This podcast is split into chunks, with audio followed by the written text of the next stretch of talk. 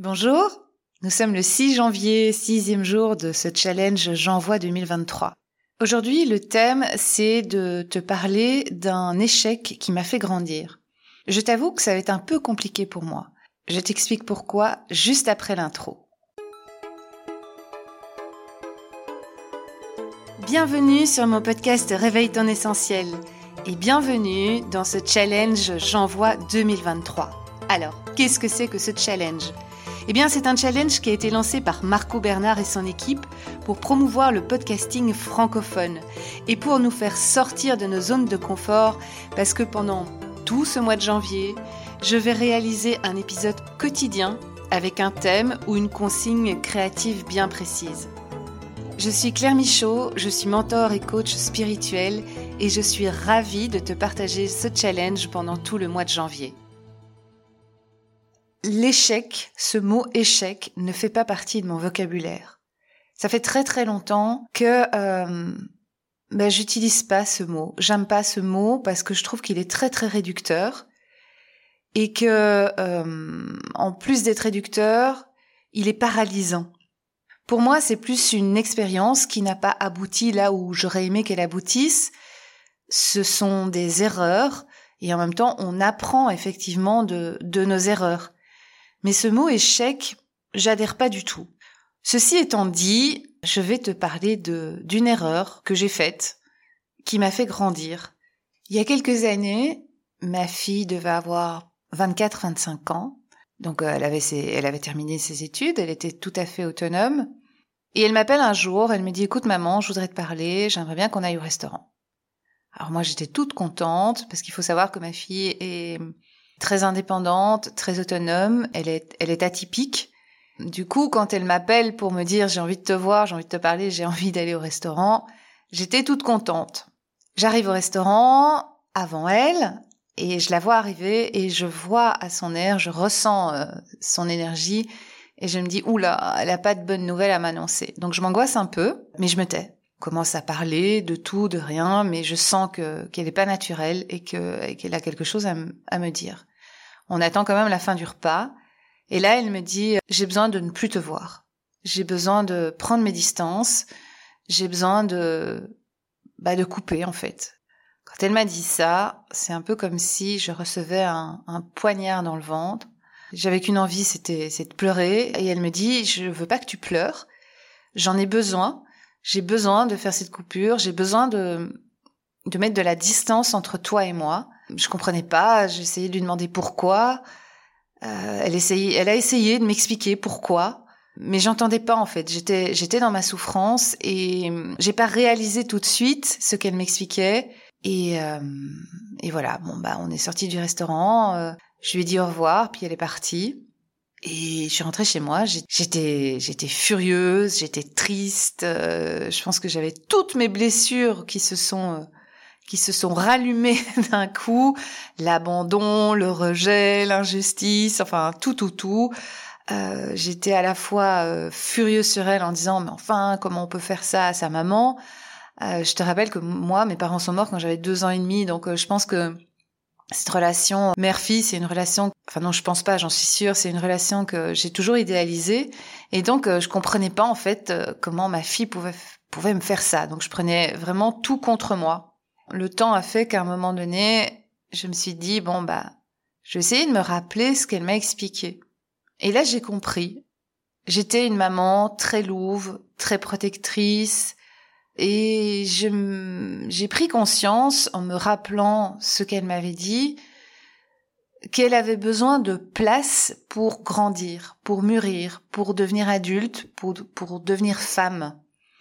Et que mes solutions à moi n'étaient pas les bonnes pour elle, que tout ça n'avait rien à voir avec moi, ou plutôt que ça n'était pas contre moi, mais que elle, elle avait besoin de s'épanouir sans me sentir derrière elle ou sans que je lui pose de questions, sans devoir se justifier, sans devoir euh, euh, me remettre peut-être un mal-être sur le dos. Euh, donc elle avait besoin en fait de cet espace, de cette distance pour se réaliser elle.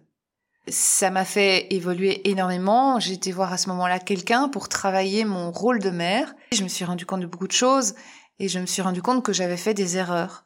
Alors dans un premier temps, j'ai fort culpabilisé. Avec euh, cette thérapie, j'ai compris que j'ai fait du mieux que je pouvais avec euh, le peu que j'avais, étant donné que je n'ai pas eu de maman. J'ai été élevée en fait euh, par deux grands-mères, une à plein temps et une autre un week-end sur deux, moitié des vacances scolaires. Mais ça restait toujours mes, mes grands-mères. Moi, en fait, le, le mot maman, c'est un mot que je n'ai jamais dit. En tout cas, depuis mes deux ans et demi, c'est un mot que je n'ai plus jamais dit. Donc, étant donné que moi-même j'avais pas eu de maman, je pouvais pas trop me baser euh, sur ce que j'avais reçu, et je me suis construite en tant que maman en même temps que mes enfants, et euh, j'y étais un peu à l'aveuglette. C'est pas un échec, encore une fois. J'ai fait des erreurs avec ma fille, surtout quand elle est devenue adulte. Je pense que j'avais du, j'ai eu du mal à un moment donné à accepter que ma, fille soit adulte, qu'elle, qu'elle ait cette vie dans laquelle euh, j'avais plus trop d'influence, quoi. Et, euh, et, donc j'ai gardé ce côté louve protecteur euh, à, lui, dire un peu trop souvent ce qu'elle devait faire, à essayer de d'éviter qu'elle fasse des erreurs, parce que c'est un truc qu'elle m'avait dit.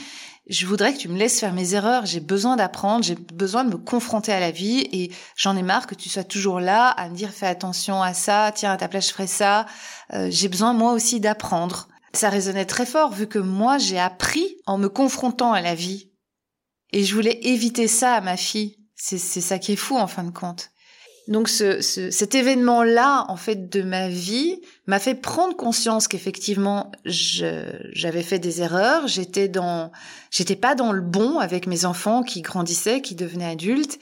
Et aujourd'hui, après m'être remise en question, après avoir euh, parlé avec mes enfants, ben j'essaye en fait. J'essaye, pas tous les jours facile parce que parce que mon côté louve, il est là.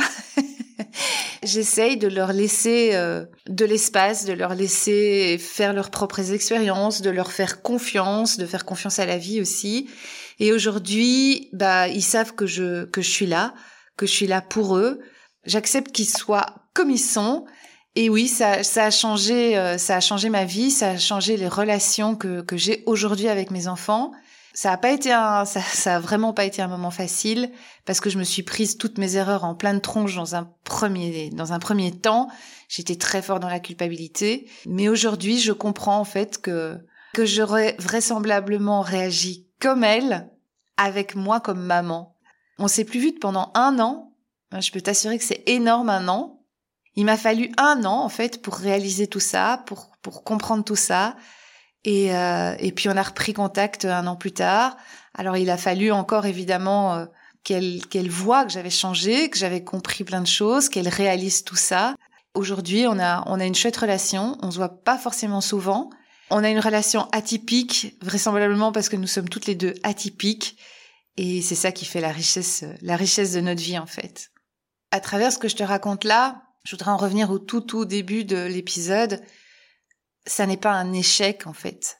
Pour moi, c'est juste des expériences qu'on vit pour euh, pour qu'on prenne conscience de certaines erreurs et euh, en prenant conscience de ces erreurs, se demander tiens au fond, ben pourquoi j'ai commis cette erreur là Qu'est-ce que je peux changer aujourd'hui en moi pour euh, ne plus commettre d'erreurs, en tout cas ne plus faire ces erreurs là Mais inévitablement, vu qu'on avance dans la vie, on est très souvent dans l'inconnu et, et c'est normal de faire des erreurs. Il y en a qui vont dire euh, c'est un échec, il y en a d'autres qui vont dire je me suis planté. Oui, ok, tu t'es planté, je me suis planté, mais en même temps quand on apprend à marcher, ben on se plante plus d'une fois et on se redresse et, on se relève et, on recommence à essayer de marcher jusqu'au moment où euh, on marche, on court, on sautille et on tient, on tient bien sur nos deux jambes. Et quand on est enfant, tomber n'est pas un échec. Si on garde cette vibration de l'échec, un enfant tombe, il est en échec, il se relève plus jamais. Cette notion d'échec, c'est une notion que, je n'aime pas du tout et que voilà, j'ai retiré vraiment ce mot-là de, de mon vocabulaire. Je te retrouve demain pour te parler d'autres choses qui sont importantes dans ma vie. Je te souhaite une très très belle journée. À demain!